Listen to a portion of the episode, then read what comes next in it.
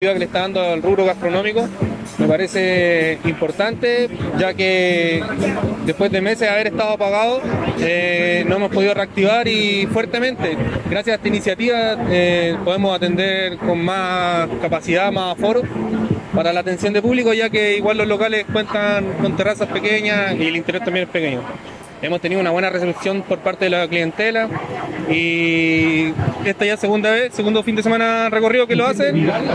y se ha llenado full, pues como se puede apreciar, todas las mesitas llenas y la gente contenta porque se está volviendo a las calles, pues estamos pudiendo volver a salir y manteniendo todas las medidas de, de prevención, de seguridad y de salubridad para, para no tener ningún problema. Bueno, ustedes se pueden dar cuenta lo increíble que es la gente de nuestra comuna y el apoyo que les está brindando a nuestra gastronomía calerana. Creo que es muy, muy importante que tengamos un espacio recreativo como este, que va a permitir un poco salir de la, de la, del encierro tan grande que hemos tenido durante tanto tiempo. Y esto va a significar también eh, tener una mejor salud mental. Y ustedes ven como la gente disfruta también del partido de Chile con Perú.